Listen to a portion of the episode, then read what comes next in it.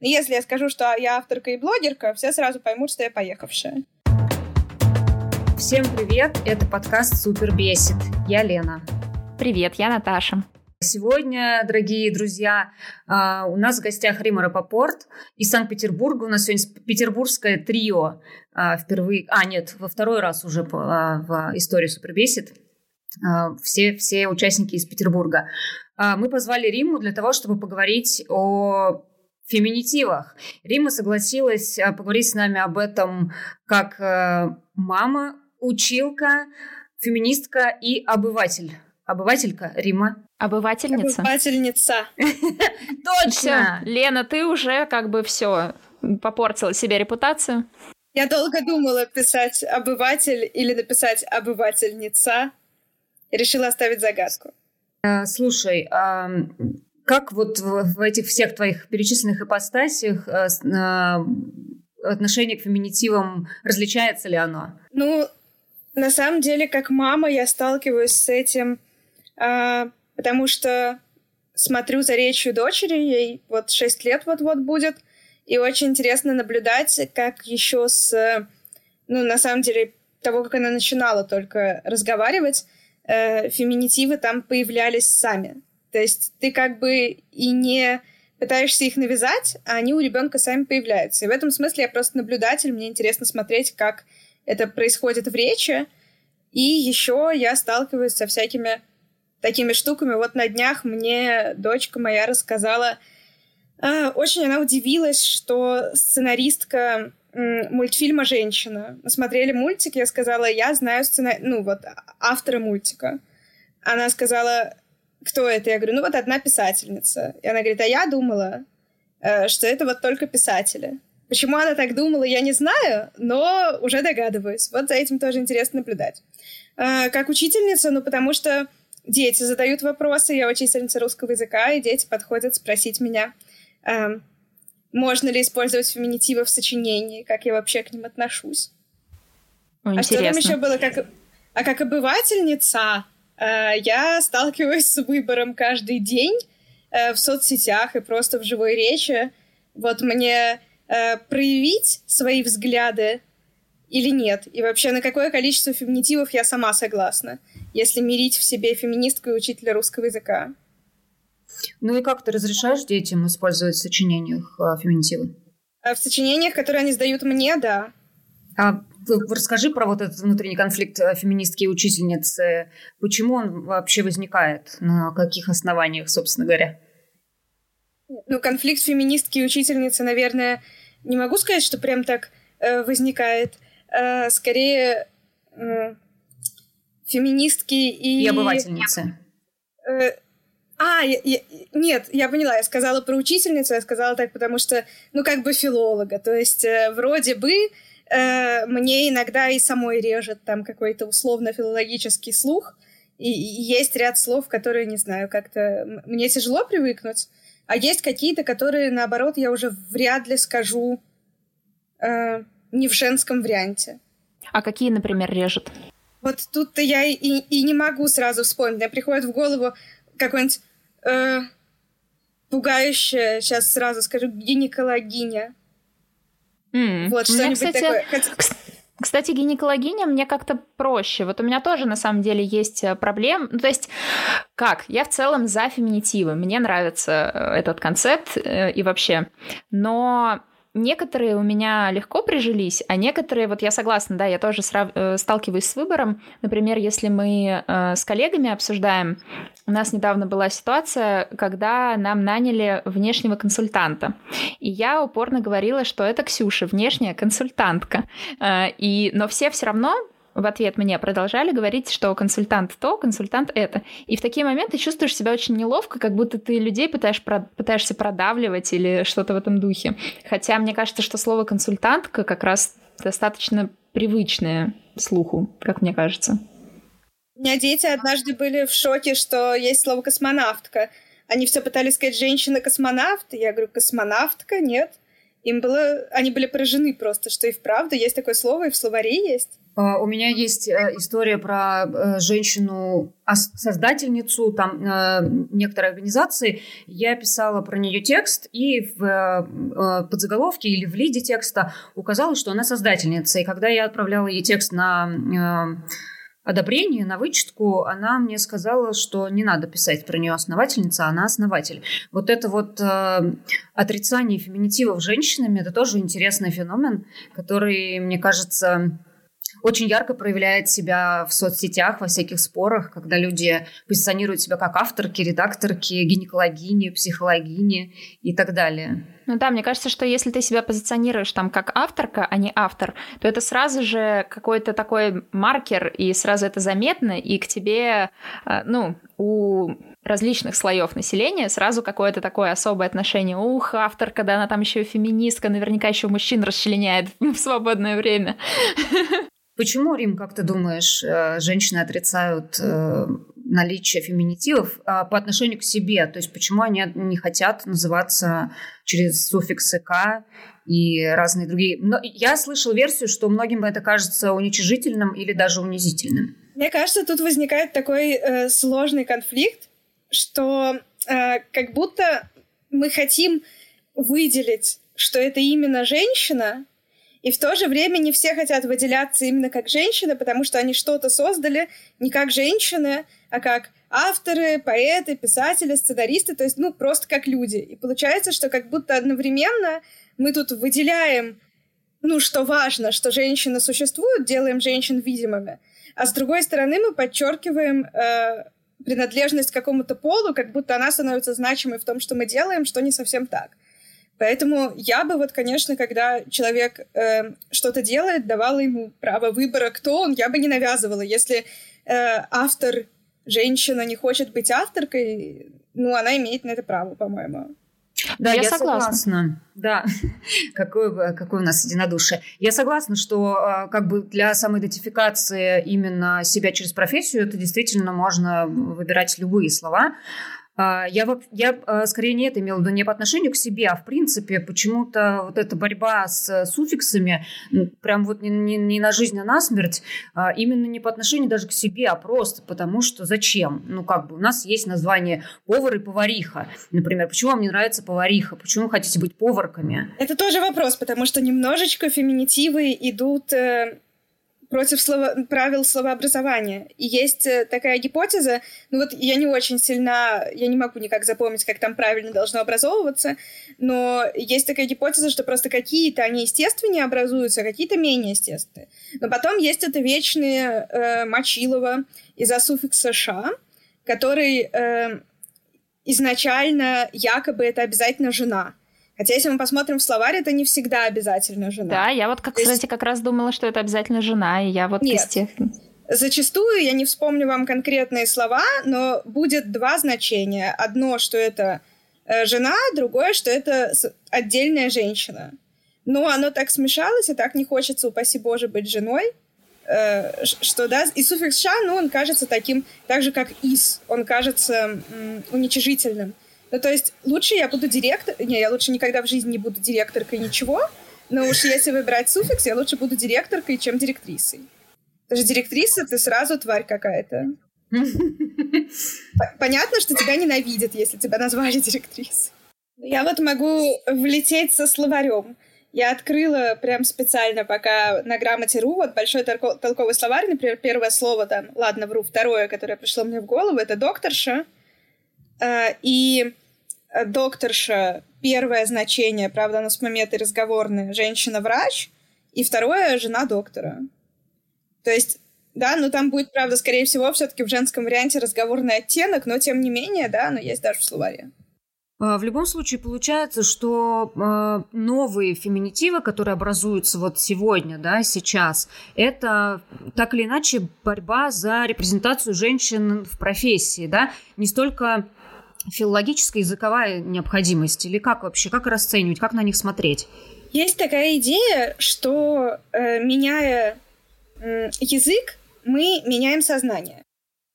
Эта идея, она не очень понятна, насколько живучая, Потому что, с другой стороны, есть идея, что язык — это отражение э, как раз общества, процессов в нем и, ну вот, нашего сознания, и как оно в хорошем смысле меняется. Э, поэтому очень спорно, что мы сможем э, изменить массово сознание да, и восприятие женщин, изменив что-то в языке. Хотя хочется верить, что все-таки получится. Мне кажется, пока что мы меняем э, то, что возникает какое-то много шума и много раздражения. Ну, то есть, э, понимаете, есть такие области каких-то моральных паник, вот ужас-ужас, что, на что нельзя посягать. Вот э, нельзя посягать на русский язык. Даже люди, которые э, на самом деле не очень грамотные, вот они будут умирать за то, что кофе мужского рода, если они знают, что кофе мужского рода. При этом они будут путать одеть надеть, они будут э, делать еще миллион каких-то мелких ошибок, но за кофе они убьют. То же самое мы посягаем на святое, понимаете? Вот на святая святых нельзя так. Это же язык. Ну вот это, кстати, интересно, потому что, с одной стороны, да, это же язык, а с другой стороны, все прекрасно употребляют э, там, я casually дропнул там одну мысль, э, и он мне прислал список кейвордов, очень сложно придумывать, но вот э, на работе у нас от кейвордов отдельных коллег прям бомбит. Ну и вообще, как бы тут много можно примеров привести. Почему-то от этого у людей меньше бомбит, чем от феминитивов. И я, наверное, я не знаю почему, но вот про то, что ты сказала, что язык может формировать, э, то есть он, да, с одной стороны является отражением, мне кажется, это какой-то такой двусторонний процесс. То есть, с одной стороны, он как бы м, отражает то, что в реальности происходит, но с другой стороны, он все же может ее формировать, потому что поскольку вот мы начинаем больше, употреб... больше употреблять, и действительно вокруг этого разгораются споры, и меня раньше это жутко раздражало, но сейчас я поняла, что это хорошо, потому что, ну, я люблю говорить о том, что в любом движении, в том числе и в феминизме, есть люди громкие, а, а есть эм, более тихие, э, которые, может быть, будут там как-то более экологично это высказывать, но поскольку более громкие люди приходят, такие феминитивы, женщины, давайте, все мужики, отрезать всем пенисы, то, конечно же, и неадекватных много, и неадекватные, они громче всего. И поэтому о феминистках э, могут начать судить как раз по вот этим вот громким, э, более радикальным слоям феминизма. Хотя мне кажется, что любой феминизм... Ну вот я все время сталкиваюсь с такой мыслью от детей, да, от мальчиков, что вот все фемки фрики, и пытаюсь им объяснить, что не все, но мне кажется, что в этот момент, я читала тоже про это недавно, у Никоновой, по-моему, и вот трудно с этим не согласиться, что мы как будто опять пытаемся быть удобными. Да. То есть мы пытаемся говорить, нет, ну вот эти фемки, они как бы ненормальные, это не, не репрезентативные фемки. А вот есть нормальные. И чем это отличается от того, что в нашем детстве были девочки, которые вот все эти как нюши из смешариков, а мы э, нормальные, умные, удобные и так Я далее. Я согласна. То есть это, конечно, очень-очень такая скользкая дорожка, когда, с одной стороны, действительно меня и саму-то порой бомбит от каких-то радикальных э, да, проявлений феминизма, а с другой стороны, если мы ищем как философский камень эту правильную феминистку, то мы опять да, это делаем супер бесит, это, и мне кажется... патриархальных установок, и это тоже Мне кажется, что здесь бесит. стоит просто признать, что все феминистки феминистки, как ни странно, и нету правильных феминисток и неправильных феминисток, хотя некоторые феминистки мне не нравятся, а некоторые нравятся. Ну, некоторые люди тебе нравятся, а некоторые люди тебе не нравятся, ну, это окей. С этим можно жить. Да, это как учитель, который должен любить всех детей. Я люблю не всех детей, и не всех людей, и не всех феминисток. Ужас. Супер бесит. Ну да, я, но я к тому, что это все вызывает, э, вот эти все крики, споры, они вызывают дискуссию, и я вообще-то тоже сначала ненавидела феминитивы. Я вообще была против феминизма. Я, по-моему, уже это говорила в первом выпуске. Вот, я хотела спросить, как у вас отношения с феминитивами со, со, со временем ну, меняются? Да, мне изначально не нравилось, то есть я, я не думаю, что я где-то ходила и размахивала флагом против феминитивов, но у меня есть ощущение, что вообще не то чтобы человек, который очень много размахивает какими-то флагами. Э, со временем у меня улучшилось отношение, мне стало с этим проще, я привыкла. Ну и с феминизмом, собственно, тоже явно не вчера, ну, нет, не, не вчера, вчера как раз, да, а вот э, там э, сколько лет назад, не знаю, 10 лет назад я была первой мизогинкой, я думаю, на деревне. Да, я тоже. Мне кажется, я сам в детстве, ну не сам в детстве, но в подростковом возрасте я точно помню, что я сидела на форумах Башорга, а там все такие мужики-айтишники, и я такая вся, я общаюсь с мужиками-айтишниками, и меня как бы вот эти все колготки, вот эти все заколочки ваши, помадки меня не интересуют, я как бы классная. А вы там, девочки, ну, занимайтесь своими девочки, девочковыми делами, а я умнее, я выше этого, я не такая женщина, то есть я как бы вот есть женщины, а я, ну, лучше них. Я думаю, вот этот период не, не такусичества, он в целом был у всех, кто в итоге пришел э, каким-то образом к феминизму в том или ином его формате и э, виде. А я в детстве очень любила хоккей, и, в принципе, сейчас не прочь его иногда посмотреть, но в детстве прямо очень сильно. И писала всякие про него тексты, такие провинциальные, я ходила на провинциальные матчи и чувствовала себя очень крутым журналистом, естественно, потому что журналистка мне казалась как раз очень какая-то уничижительная форма названия профессии вот этой вот э, прекрасной, великолепной, благородной. Кто-то пытался назвать меня журналисткой. Мне было 13 лет, так, на минуточку, и меня это дико бесило. Вот. И мне казалось, что как раз вот это мое увлечение, и э, что я слушаю очень много тяжелой, э, несвойственной девочкам, несвойственной девочкам да. интересам музыки. И, в общем, я вся вот такая вот э, необычная. И, естественно, э, я могу тусоваться только с мужиками, использовать, естественно, только мужской род, никаких феминитивов э, и всего такого прочего. Я, кстати, о себе говорила в мужском роде часто в то время, и довольно долго это продолжалось. Вот, а сейчас, как, как феминистка и как, э, в общем-то, человек, который выступает скорее за феминитивы, чем против, я как раз с другой стороны смотрю на вот эту проблему э, и репрезентации женщин, в том числе в спортивной журналистике, потому что когда ты смотришь какой-то матч, увидеть женщину-комментаторшу ты просто, типа, ну, не можешь практически никогда и нигде. Даже в моем любимом американском футболе комментируют женщины часто э, с бровки поля, а не в студии. И сам, сам матч обычно это прерогатива двух мужиков. А женщины стоят где-то вот на задворках. То есть они как-то представлены, но очень так э, опосредованно. То есть их немножко начинают включать уже в повестку футбольную, но вот это ощущение, что женщина не может разбираться в футболе, потому что эта игра вообще не для нее придумана, она до сих пор еще довольно сильно. И мне кажется, на языке тоже... Понятно, что в английском скорее такой проблемы нет, но в русском языке совершенно точно эта проблема прослеживается. И спортивная журналистка, женщина, всегда воспринимается как э, некое слабое звено, э, которое по умолчанию недостаточно хорошо разбирается в теме, даже несмотря на то, что она, например, сама э, каким-то спортом занималась и много понимает, гораздо больше, чем тот же мужчина, который просто за этим спортом наблюдает. А женщины очень часто в этой сфере отказывают в каких-то аналитических способностях, как будто бы футбол – это какая-то специальная дисциплина, которая доступна для понимания только если у тебя мужские мозги если у тебя есть член. Да, естественно. А, слушай, Лен, а э, я правильно помню, что в этом Супербоуле была э, первая судья женщина? Да, это правда. Вот, и я смотрела, мой муж любит Супербол, и у нас целый день шло все про Супербол, и вот как раз вот эта первая судья женщина, чье имя я, конечно же, не помню, но она сказала, что да, вот в этом Супербоуле э, впервые судья женщина, и я хочу дожить до того момента, когда это не будет новостью для всех масс. И вот это очень срезонировало мне, и вот то, что ты, Римма, сказала, что когда ты говоришь авторка, ты как будто бы дополнительно заявляешь, что я женщина. И вот мне кажется, что тут тоже это, что вау, первая судья женщина. Ну, как бы хорошо, но не хочется, чтобы это было новостью. Чтобы это было в порядке Нет. вещей, в смысле. Вот я, например, стояла перед таким выбором, когда я выпустила книжку стихов, и мне сказали, ну, все мы понимаем, как делаются аннотации к разным книжкам. Э, меня попросили написать саму. Вот, и я написала сама.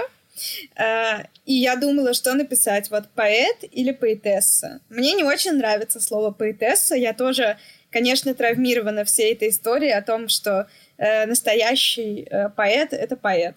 И я такая подумала, м- мое вот это вот э, причислиться к поэтам или нормализовать это слово. Я подумала, что мне стоит вообще нормализовать это слово. И вписала, что я поэтесса. И нормализовала. Да, пускай думают, что я какая-то там... Понятно, что это сразу подводит какие-то ассоциации, что я вся такая томная, сижу где-нибудь с, с мундштуком. Ну вот пусть я буду вся такая томная. Вот, кстати, почему это? Вот мы уже э, несколько раз это обсудили, вот эти ассоциации, что ты либо какая-то тетка, да, генеральша, либо ты томная поэтесса, либо ты сумасшедшая авторка. То есть постоянно примешивается к этому обязательно какое-то прилагательное, да, какой-то эпитет, который при, а, идет рядышком с этим, как бы подразумевается в скобочках рядом с феминитивом какой-то вот такой безумный а, эпитет. Почему?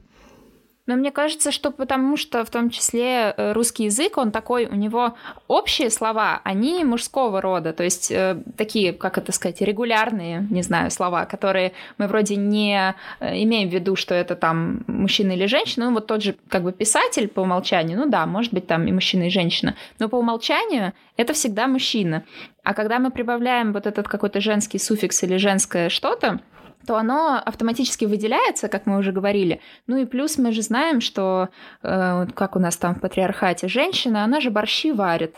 Ну она же там как бы что она понимает? Ну какой из нее писатель, какой из нее инженер? Вот, и поэтому сразу как будто бы куда она полезла. Но просто она же полезла в советские годы. То есть, в принципе, это относительно недавно было совершенно нормой. Там, да, э, спортсменка комсомолка и красавица. И, ни у кого и это... красавица. И красавица, к сожалению, да. Тут, конечно... Но... То есть вот про мужчин как-то не говорят э, спортсмен, комсомол и красавец. Комсомолец. Комсомолец, комсомол, да. Норвег. Видите, я, я очень плоха с маскулинитивами, девочки, простите, пожалуйста. Нет, просто вот, ну почему э, в советское время, когда женщины действительно начали много осваивать всяких разных профессий и э, быть э, наравне с мужчинами во многих сферах, это не вызывало ни у кого, даже слово товарка э, ни у кого не вызывало бадхёрт. А сейчас, ну поди скажи товарка, моя товарка. Потому что было надо. Я, кстати, первый раз слово товарка от тебя услышала, как ни странно. Такой вот я необразованная журналистка. Мне кажется, это тоже немножко такой, э, такие были двойные стандарты, потому что э, появились все эти слова, потому что просто надо было, чтобы женщины тоже пахали. А, а не потому, что э, женщин вдруг так оценили наравне. Мне кажется, по умолчанию все равно э, патриархальные установки сохранялись. Кстати, знаете еще про что подумала? Про то, что э, часто к женщинам, которые занимают определенные, э, занимаются определенными профессиями, да, а, применяют слова в мужском роде, хотя существуют нормальные, совершенно нормализованные в русском языке феминитивы. С той же самой учительницей, да, очень часто можно услышать учитель, а, воспитатель, Хотя, как правило, там 90% это женщины. Тоже вот от, как бы, почему оно все равно не, не проживается никак, несмотря на то, что эту профессию больше всего э, женщины представляют. Вспоминается песня группы «Несчастный случай», учительница первая моя, она же и последняя. Ну вот, потому что такая там ироническая песня про совращение малолетних. Вот. Э, потому что опять идет какая-то такая ассоциация. То есть вот эта вот учительница, ну представьте себе, это вот моя первая учительница. Причем, смотрите, про первую, про учительницу начальной школы спокойно скажут учительница. И там вообще удивятся, если учитель, потому что вот это должна быть такая женщина-мамочка. А уже в средних классах и в старшей школе ты уже э, можешь быть учителем, ты можешь выступать. Не, ну в началке ты тоже можешь выступать на конференциях, но как будто все это чуть серьезнее, а там, где становится чуть серьезнее, там появляется мужской род. Ну вот всегда так почему-то. Например, у меня был такой случай, когда я в аспирантуре училась, я делала презентацию, и я там, по-моему, написала, что я аспирантка. И меня поправила моя научная руководительница, она же мой научный руководитель. Если мы пойдем официальным путем, я нигде, да, если ее будут представлять, когда я буду когда-нибудь защищать там свою диссертацию, то ее назовут научным руководителем, ее не назовут научной руководительницей. И точно так же на официальном уровне я аспирант, а не аспирантка. Вот это И будешь кандидаткой? Я буду кандидатом. Кандидат. Да, больше всего смеялись, когда я вступила в Союз писателей. Больше всего было обсуждений в чатике у меня с лучшими подружками, как я теперь называюсь, потому что вообще это называется член Союза писателей. И очень долго мы придумывали, конечно, феминитив к слову «член». Член Союза писателей Р. Рапопорт. Блин, я даже не знаю, членесса, по-моему, очень прикольно. Да, мы, мы сказали сразу, я, мы предложили быстро вариант членесса, но поскольку одна из пяти участниц чатика, ее зовут Инесса, от этого варианта мы быстро отказались. Потому что мы не какие-нибудь детсадовки, чтобы вот так вот рифмовать. Э, по поводу вот Рапопорт, а, помните, была новость про то, что умерла э, авторка учебников по английскому Наталья Бон. Да, конечно, сразу. И она... Угу.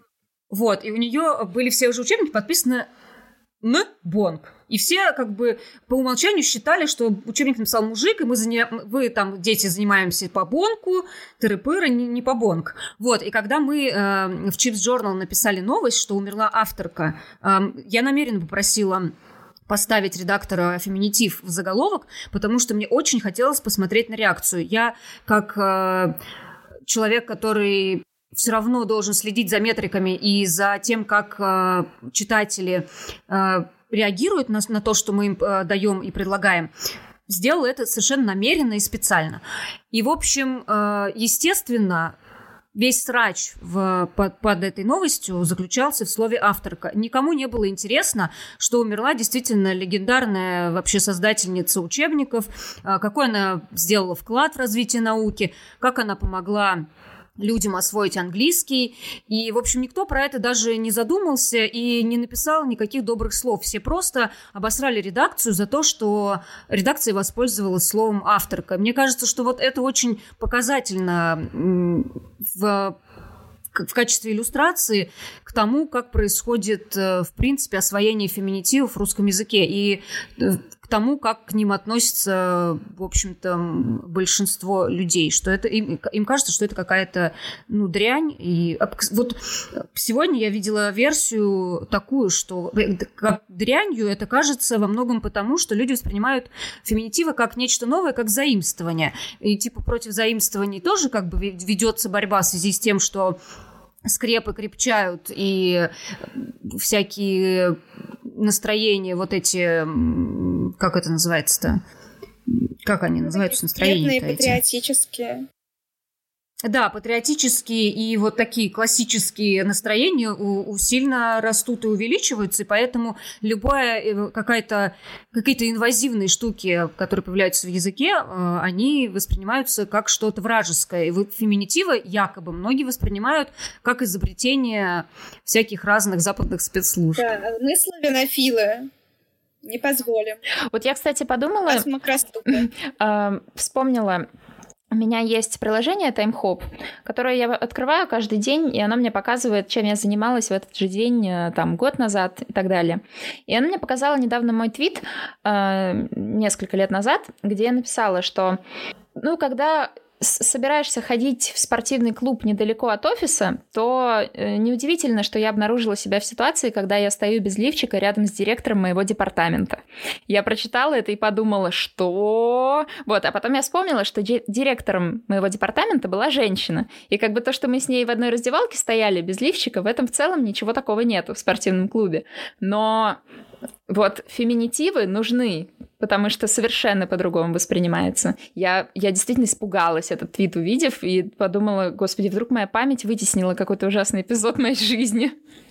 Но, слава богу, нет. Мы недавно тоже написали какой-то феминитив э, внутри текста. Естественно, пришли люди за этот феминитив ругаться и написали что почему э, вы пишете редакторка, но не пишете главредка.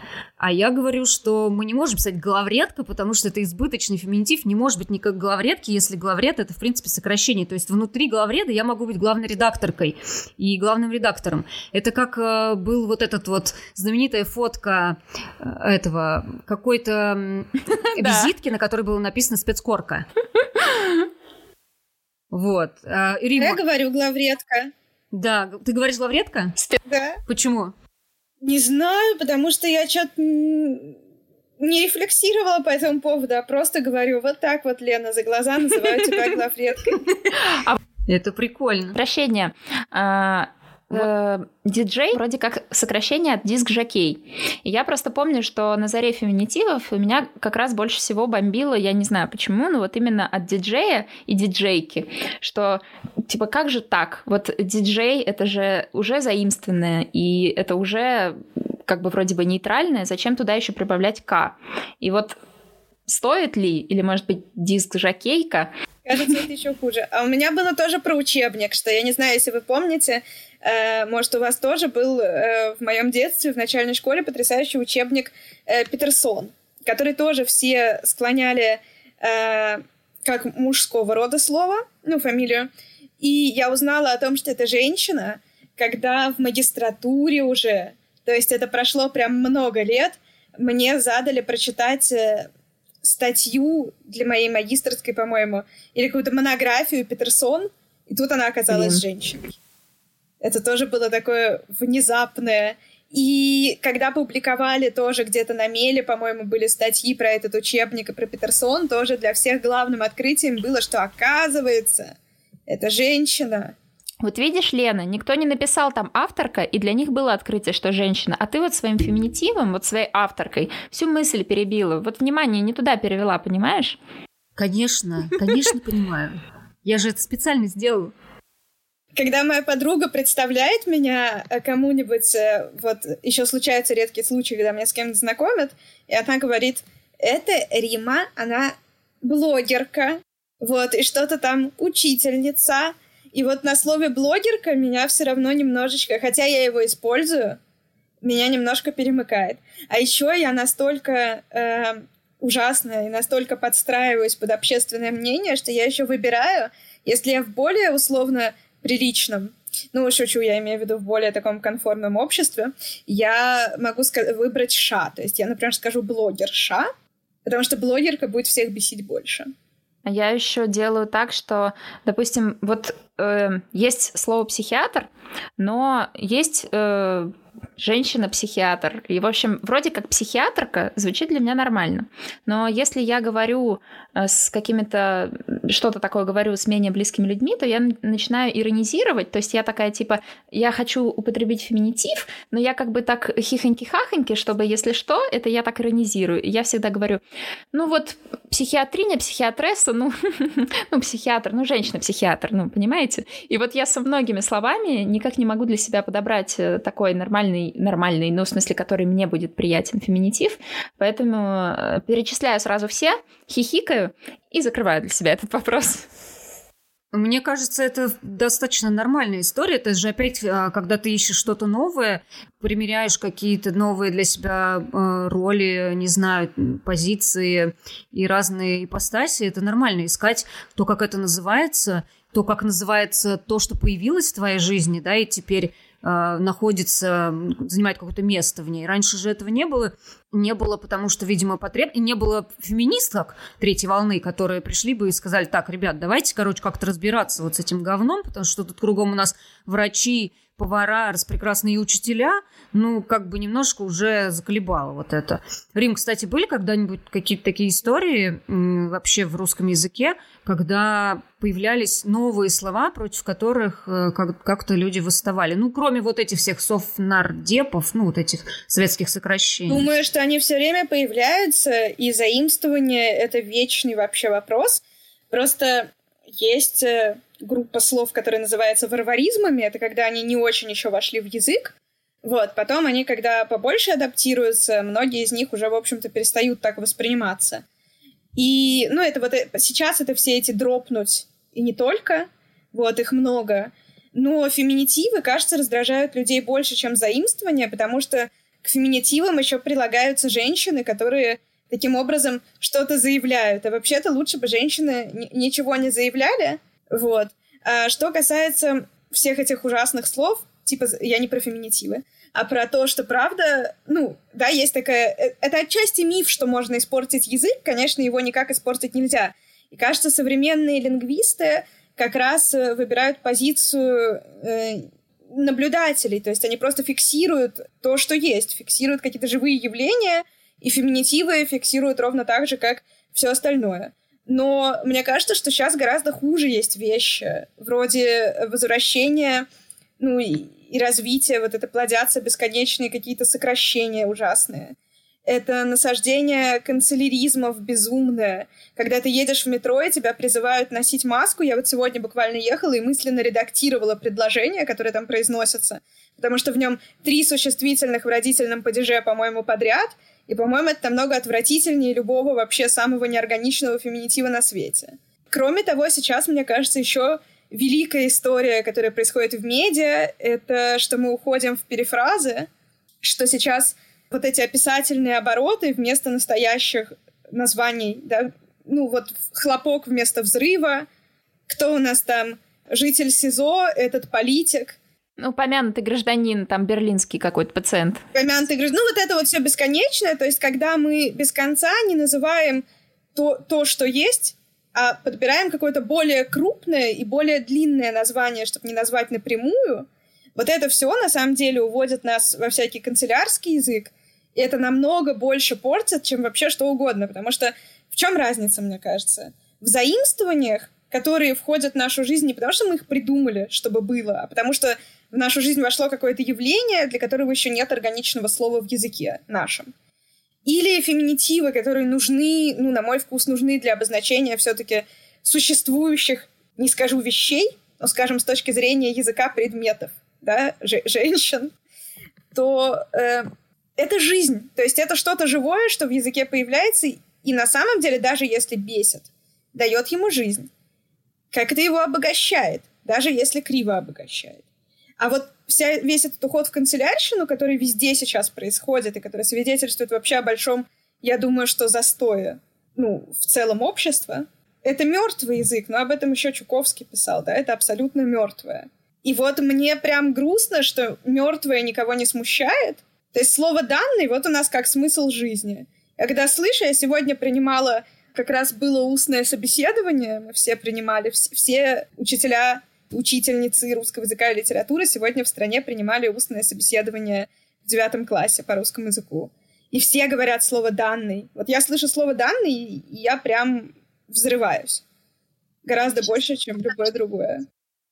Блин, мне сейчас неловко, потому что я его использую, но в основном, в... когда я пишу письмо по работе, и я пытаюсь быть более официальной, и вот я пишу, данное API следует использовать. А употребляют его ученики или учителя? Ну, я думаю, учителя тоже сплошь рядом, но вообще вот ученики. Это прям такой бич, везде слово «данный». Я, когда готовилась к ЕГЭ, моя учительница, репетитор, Каша, не знаю, она мне ставила сразу, она перечеркивала слово «данный» и ставила мне речевую ошибку за него просто сразу. Сейчас так не делают. Если мы начнем всем ставить речевую ошибку за слово «данный», мне кажется, э, мы всех срежем. Но оно прям раздражает. Вот у меня недавно был ученик, который все время он писал, я ему говорю, слушай, а ты уже депутат? Он говорит, нет. Я говорю, вот давай, когда ты станешь депутатом через 15 лет, ты будешь говорить и писать таким языком, а сейчас не надо. И вот это прям намного хуже, на мой взгляд. Вообще, ведь язык, ну правда, э, штука очень живая, подвижная, он все время меняется, как-то в нем что-то, какие-то бурления происходят, появление каких-то новых слов, в том числе и заимствований и каких-то штук, которые мы, там, неологизмов, которые мы изобретаем в связи с тем, что что-то в нашей жизни появляется новое, э, просто не очень понятно, почему люди постоянно пытаются это сломать и побороть. Вот э, это для меня просто какая-то загадка. Ну, мы там плюс-минус разобрались, что феминитивы, в принципе, раздражают, потому что раздражают женщины, да, есть вот такая у нас версия. А почему, в принципе, новые слова бесят людей? Ну, язык — это зона комфорта. То есть э, это такая скрепа, это опора.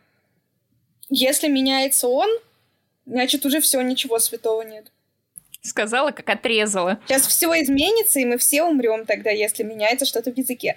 Но вот потом я еще сейчас подумала, что когда у нас ребенок сочиняет какое-то слово, которого нет, мы все люто умиляемся. Но если взрослый это делает, и на нем нет таблички там поэт, писатель, имеет право. Там, знаете, такая должна быть э, удостоверение, я имею право на оказионализмы. Вот если взрослый делает, то это как бы нельзя. Потому что, наверное, есть еще такое, такая установка, что взрослый человек должен быть серьезным. Ребенку можно какое-то творчество, взрослый человек должен быть серьезным. И особенно мужчина. К мужчине вообще ужасные, мне кажется, в этом смысле требования. Футуристы выхватили в свое время, да? что, ну да, Маяковского не обвинишь в недостатке маскулинности. Я недавно где-то прочитала, была, была в полном шоке, что, оказывается, э, мужчина не должен есть десерт, потому что это недостаточно маскулинно. Да как женщина не должна э, как бы жрать мясо, э, ну ладно, женщина не должна есть так, бургер. Это ты так думаешь, а у многих, похоже, есть эта установка. Ну вот да, как бы девочка приходит и заказывает салатик. Ой, а я та женщина, которая приходит, заказывает больше всех и сидит и ей стыдно. Но я уже привыкла, на самом деле, это тоже вот ловишь в себе эти стереотипы, и во мне их было, и все еще остается, мне кажется, много. И вот э, у меня очень компактный муж, и он явно ест в целом, ну, либо столько же, сколько я, либо меньше. И я прям мучилась. То есть я все равно, конечно, не из тех, кто положит себе салатик. Вот, я положу себе все, но я страдала. Потому что я из семьи, где есть мужская порция. Да, у меня тоже есть мужская порция. Когда я была маленькая, то мой папа ел э, много пельменей, и я всегда говорила, папа, а сколько ты ешь пельменей? И он говорит, 30. И я думаю, наверное, он ест столько пельменей, сколько ему лет. И когда мне будет 30 лет, я тоже буду есть 30 пельменей. Вот, но сейчас мне 28 лет, и я, честно говоря, свои пельмени не считаю. Но я помню, что когда ты, Лена, пришла э, в гости, когда мы еще только обсуждали подкаст, и я делала запеченный бри в хлебе. Кстати, попробуйте запеченный бри в хлебе, это божественно. И мы его ели, и ты ела его так же много, как и я, и я подумала, господи, слава богу, человек нормально ест. То обычно я больше всех жру. Ты шикуешь, конечно, пельмени не считаешь. Еще скажи, что ты во вкусвеле покупаешь. Я очень люблю поесть. Нет. И все. Просто. Слушай, Рима, ты сказала в начале про то, что тебе вот в этом осознании наличия феминитива в языке очень помогает дочь, и тут я с тобой полностью солидарна. У меня ребенок, ей почему-то очень важна вот ее гендерная идентичность, она, ей очень нравится быть девочкой, она себя прямо совершенно четко и конкретно осознает э, в феминной роли э, и всячески ее просто осваивает со всех сторон. Она э, любит играть, э, быть при этом какой-то сильной героиней, она может надеть юбку и при этом бороться с зомби, и это очень классно, э, интересно выглядит, и ей всегда очень важно, чтобы все называлось, все, что имеет отношение к ней и к женщинам в целом, называлось феминитивом. Даже если его не существует, она все равно придумает, как обозначить э, там ту же зомбиню. Вот эта зом, зомби-девочка, это зомбиня, значит. И какие-то такие штуки. И ты понимаешь, что на самом деле, а, когда тебе говорят, что вы все эти феминитивы нам насаждаете и, значит, э, садитесь нам на голову и бесите нас, я вижу по своему ребенку, у нас дома, в принципе, опять же, да, никто никому как раз не навязывает. Я никогда э, не хожу и не поправляю всех. Кому как нравится, говорит, пусть так и говорят. Но я вижу по своему ребенку, что вот откуда идет запрос из будущего откуда-то, чтобы все это называлось и соответствовало женскому роду. И это дико клево. Мне нравится, что этот запрос нам послан из э, поколения, вот из будущих поколений. А мне кажется, вопрос не в будущем поколении. Это не потому, что они родились такие э, современные, потрясающие, значит, без женской гендерной социализации, которую я наблюдаю, несмотря на все мои старания, по-моему, э, наблюдаю уже. Э, а это просто потому, что человек, когда язык, видимо, осваивает, он еще не знает. Точно так же это как... Помните вот эти видосы с экспериментами, когда детям дают игрушки, там розовые, mm-hmm. розовые голубые, э, мальчишечьи, девчачьи, ну, грубо говоря, да, так атрибутированные как-то гендерно, и дети играют во все, потому что не знают, что надо по-другому. И точно так же кажется с языком, что пока дети еще не знают, что там престижнее быть вот в мужском роде, они просто делают так, как естественнее, выстраивают. Они же строят слова по тем моделям, которые уже слышали. И вот э, для них это логично. Меня на днях э, Лия поправляла, потому что я, да, какое-то, я забыла какое-то слово, вот я имела в виду женщину, а сказала мужское слово, и вот. Мое любимое было ее, э, в ее исполнении феминитив «парикмахерница». Ой, какое классное! Слово «парикмахерница» мне очень нравится. У него есть проблема, что оно почему-то похоже чем-то, возможно, сочетанием букв и суффиксом на пепельницу, но все равно я уверена, что за парикмахерницей вообще будущее. Слушай, я тут такой пафосную речь толкнула про, про значит, будущее поколение, а Прости. ты мне тут, значит, все испортила. Пепельница. Да, я, я пытаюсь вспомнить, что я хотела сказать. У меня был в голове... А, я вспомнила, что я никогда не знаю, как назвать правильно свою мастерицу, мастера по маникюру, потому что очевидно, что, например, слово маникюрша уничижительное все-таки. Оно какое-то неприятное. Мастер по маникюру звучит ужасно, и это уже три слова вместо одного. И просто, ну, мастерица вообще не улучшает ситуацию. И просто нет нормального слова. Вот, например, женщину, которая брови мне делает, я называю бровистка. И это слово, оно вошло в мою жизнь, и прям мне нормально. Да, бровистка я тоже говорю. А вот да. с маникюром я не знаю. Вот я, я уже со своим мастером, мастерицей своей по маникюру 8 лет, и все еще до сих пор не знаю, как ее назвать. Мастерительница. И все еще супер бесит, что нет названия. Кстати, э, в есть вот этот всякий сленг, и кто-то называет там толстовка, кто-то худи. А вот когда в детстве я ездила в детский лагерь, Крым, когда он еще был украинским, то ребята, которые приезжали из разных э, украинских городов, они говорили мастерка. И вот как бы вот эта вот толстовка, э, не знаю, худи, свитшот, короче, это мастерка. Когда ты сказала слово «толстовка», я себе представила женщину, которая увлечена творчеством Льва Николаевича. Ну, потому что есть толстовец, потому что ты наверняка помнишь этот прекрасный эпизод из записок Довлатова, как один толстовец другому морду бьет. Одна толстовка, другой морду да. бьет. Супер бесит. Есть еще такая мысль у меня про будущее поколение. Это как э, вот ты, Лена, сказала, что восхищаешься, что они там несут нам новое. Но есть же постоянно и такая мысль о том, что Ой, ну вот в мое время такого не было. Я, конечно, смотрю на сейчас, на текущих вот нынешних детей. Кстати, Римма, а ты когда-нибудь говорила своим детям, вы худший класс за всю историю моей работы, которую я видела? Нет, никогда. Достаточно людей, которые им об этом сообщат. Ура. Ну, я в целом не сомневалась, но просто решила по поводу того, что там это Авьята в советские времена. О, э, на самом деле, блин, вот честно говоря, мне трудно представить, чего такого не было в нашем детстве и что при, принесут нам новые люди, потому что я вот, например, была нирванистка. Несмотря на то, что я была журналист, я была нирванистка. И это продолжаю быть. Только я теперь еще журналистка и нирванистка одновременно. Я вот не знаю, я помню, что я четко понимала, что как-то надо дружить с мальчиками, они крутые, они явно лучше, чем вот эти все девки тупые.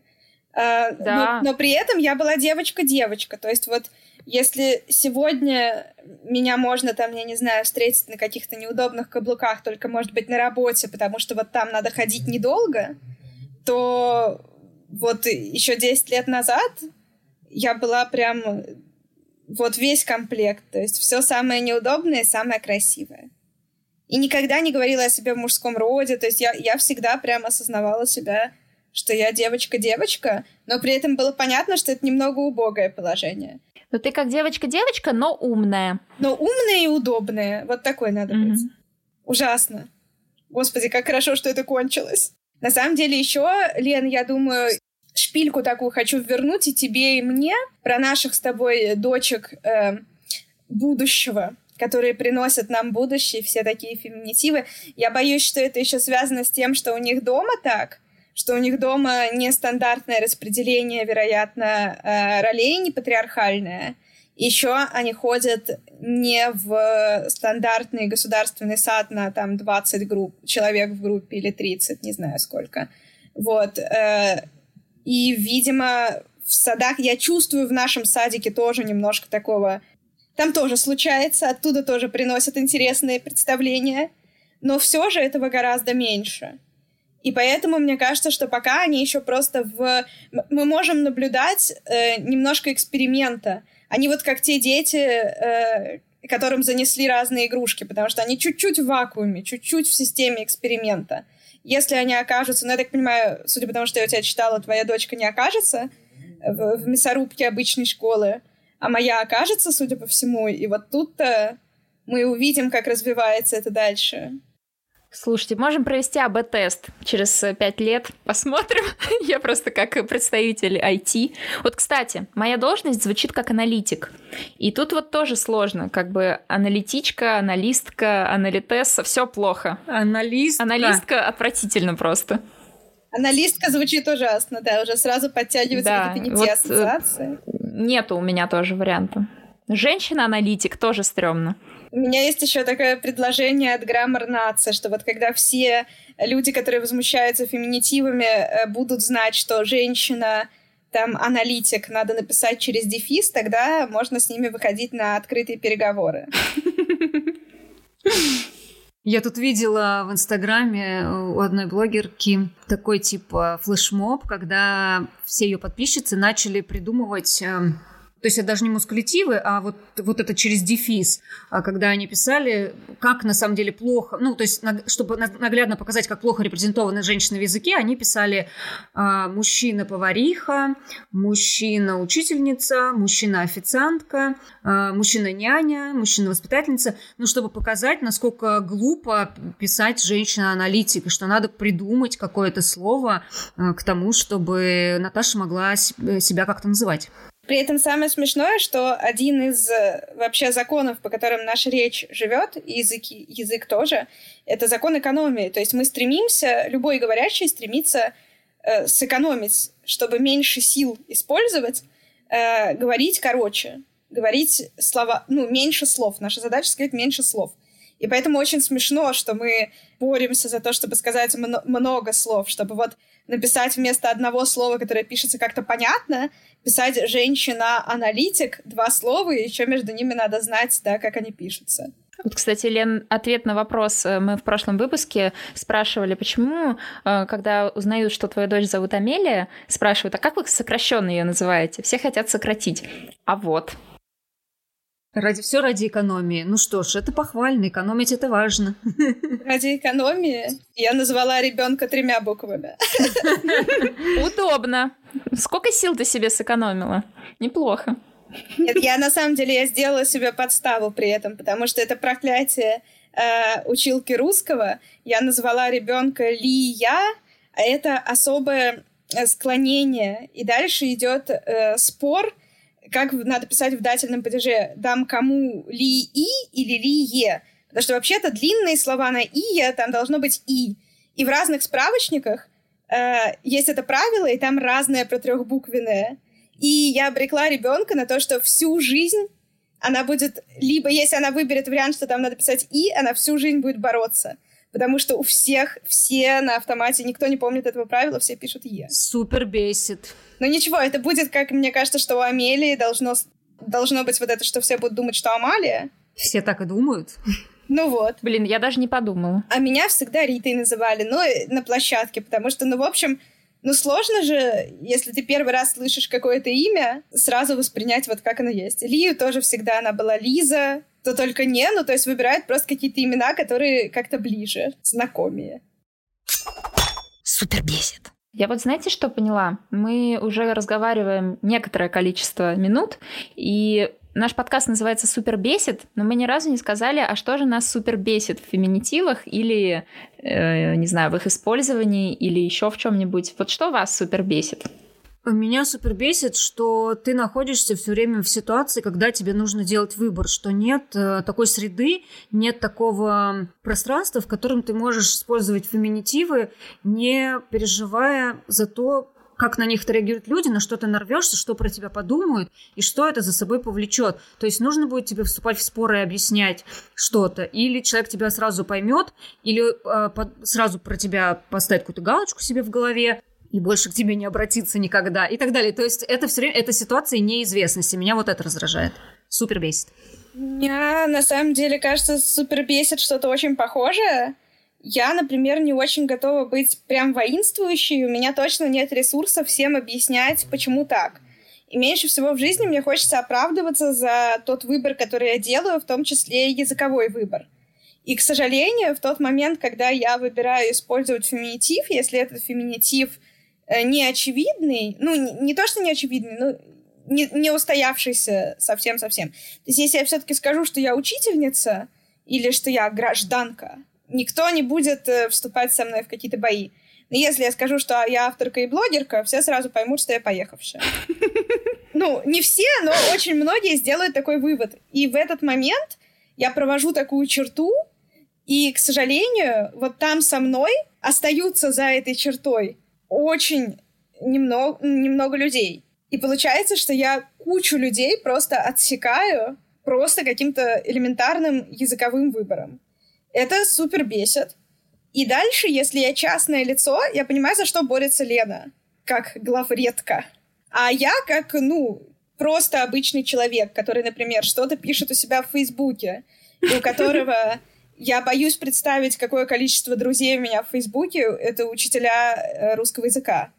И я, кажется, не, не хочу, чтобы это превращалось в какую-то борьбу. Вот это меня печалит. И печально еще это, знаете, как ты постоянно обречен видеть, как э, приятные, симпатичные тебе люди вступают на противоположной стороне в какие-то э, дискуссии. И это очень печально. Это как когда, например, случается какой-нибудь очередной гейт, вот тоже варваризм, связанный с э, ущемлением женщин, да, разоблачением какого-нибудь лапателя очередного, и ты вдруг видишь э, каких-нибудь прекрасных, достойных людей, которым ты очень симпатизируешь, среди тех, кто выражает там поддержку или как-то пишет всякие гадости про жертв, клеймит. И ты, ну, ты не хочешь этого видеть, ты хочешь дальше относиться к людям хорошо, и хочется, чтобы какие-то такие взгляды не становились ну вот между вами линии, через которую невозможно общаться. Это то, что меня, правда, супер бесит. Еще супер бесит, что это оказывается не только линии там с какими-нибудь людьми старшего поколения, но что это могут быть э, какие-нибудь парни, с которыми ты росла, там, с подросткового возраста. Это тоже ужасно. Вообще, когда надо объяснять за феминизм ровесникам, это грустно. У меня как раз э, меньше всего вопросов к людям, которые со мной выросли, условно. Ну, точнее, как сказать, своих одноклассников я не выбирала. А вот своих однокурсников я уже гораздо больше выбрала. И своих коллег я чуть побольше выбрала. А своих друзей так я вообще выбрала, так выбрала. Поэтому, в, наверное, именно в друзьях, если я узнаю вот что-то такое, что мне очень сильно не понравится, то это меня прям убьет. А узнать, что мой одноклассник э, сказал «сама виновата», ну, что ж поделаешь. Я говорила именно про людей, с которыми росла, не в смысле одноклассников. Я боюсь знать, что там думают мои одноклассники. Я уже была на десятилетие встречи, где я услышала все те же антисемитские вещи, которые слышала до этого, когда ходила в школу. Поэтому просто вот у меня в эти выходные встреча одноклассников, я на нее, как вы понимаете, не иду. Я могу и так спроецировать в своей голове, что там кто скажет. Блин, а как так получается, что у всех одноклассники какие-то отстойные? Я от кого не слышу, все умерли, спились э, там или тупые. Не, у меня есть классные, но фокус в том, что ты и так с ними общаешься. Тебе не надо для этого идти на встречу одноклассников. Да. На встречу одноклассников ты идешь, чтобы показать э, кому, что ты классный. Людям, которых ты не хотел знать, когда тебе было 16, и все еще не хочешь знать. Простите меня, мои одноклассники. Я думаю, они не слушатели этого подкаста. Ты-то в итоге нам расскажешь, что тебя супер бесит именно в а, использовании феминитивов и в отношениях с ними? Вы так хорошо все сформулировали, что я... Что аж супер бесит, да? Что аж супер бесит, да. И слова сказать не даете. Все так хорошо говорите. Невозможно с вами общаться, конечно.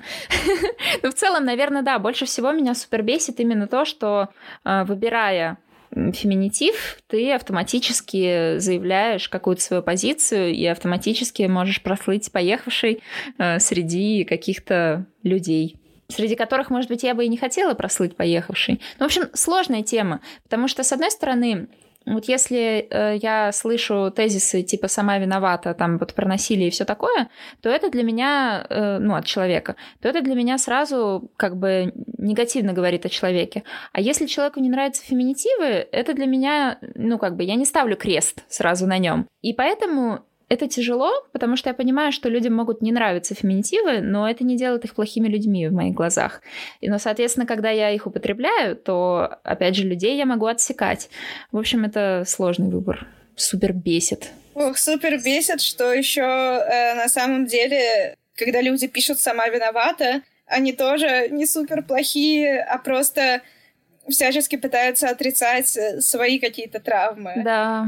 И поэтому тоже вот этот вечно разрываешься между эмпатией и тем, что на самом деле тебя все уже супер бесят, и хочется Ну, вот женщины, которые пишут «сама виновата», такие женщины не существуют в моем круге общения, вот. А вот мужики, которые пишут «сама виновата», ну, честно говоря, меня не интересуют их травмы. Ты такая добрая, Наташа. Очень добрая. Спасибо тебе за это. Пожалуйста, Лен. Я уже вспомнила, что в прошлом, в прошлом подкасте я сказала, что те, кто пишет, те, кто увидел, что меня зовут Наталья через Ину, написали Наталья, горите в аду. Я самый добрый человек этого подкаста. Амбассадор доброты. Амбассадорка. Амбассадорка. Я попрошу. На самом деле я очень милая. Да, мы уже слышали, что вы все тут милые, ага, собрались. Смотрите на них, милашки какие. Я еще могу добавить про ситуацию, ну вот школьную, когда часто бывает в классе ну не то чтобы раскол, но вот есть какие-нибудь девочки, которые все-таки смотрят в сторону феминизма, есть мальчики, которые будут их стебать за это, и ты учитель, который должен встать перед каким-то, или ты учительница, которая должна встать перед каким-то выбором. И вот это вот уже вопрос э, более интересный, потому что это перестает быть моим частным мнением и становится, можно сказать, педагогическим инструментом, инструментом модерации, да, то есть мне приходится принимать какое-то решение, потому что таким образом я разруливаю этот конфликт. Но при этом в области языка, да, у тебя нет инструмента, который тебе помог бы вот эту сторону какую-то занять, да, и объяснить, почему ты ее занимаешь. У меня есть э, авторитет и некоторое количество просмотренных лекций и прочитанных, не знаю, там, статей э, современных лингвистов, на которые опираясь, я могу сказать, что язык в процессе, что мы на все это смотрим. У меня даже вот я придумываю всякие задания, и у меня есть блок заданий про развитие русского языка, да, про процессы, которые в нем есть, и там равноценно есть про заимствование и про феминитивы, я там все выстроила так, что ребенок сам в процессе выбирает, какую сторону ему кажется более правильным занять. То есть, что я не решаю за него, но у него все время есть выбор, как это будет. И вот э, про порчу языка э, такая штука, я делала задание по комментариям. Я взяла какой-то прекрасный текст про развитие языка, тоже про всякие заимствование в Яндекс.Дзене тотального диктанта, и там вот два комментария. Один комментарий ужасно, тоже скажу, варваризм хейтит заимствование, а другой комментатор отвечает вот этому, который прям э, макроступы-макроступы, что, ну, вообще там, ну, как-то встает на сторону адекватности. И вот задание для детей посчитать количество заимствований в речи одного и в речи другого. И угадайте, у кого же очень много заимствований в речи. Конечно, у того, кто топит за чистоту русского языка. А у второго их там вообще не было. Ну, то есть вот это с языком еще просто, мне кажется, важно помнить, что когда ты очень горячо что-то отстаиваешь, ты всегда тут же можешь, э, в общем, попасть в лужу. Потому что никто не знает русский язык настолько хорошо, кроме нескольких, я думаю, людей, каких-то условных профессоров, чтобы, чтобы вот топить за него прям насмерть за какие-то установки. В одном месте ты топишь за какую-то установку, в другом ты тут же оказываешься безграмотным. Супер бесит. Спасибо большое, Рима, тебе за то, что ты пришла. Спасибо тебе, Лена, за то, что ты не уходила. Спасибо вам, что дослушали этот выпуск до конца. И не забывайте нам ставить а, лайки, по-моему, нигде нельзя ставить. В Инстаграме ставьте лайки, оставляйте отзывы на iTunes, ставьте звездочки и пишите нам в Телеграм-бота, пишите нам в Инстаграм. Все ссылки есть в описании. И пока. И пока.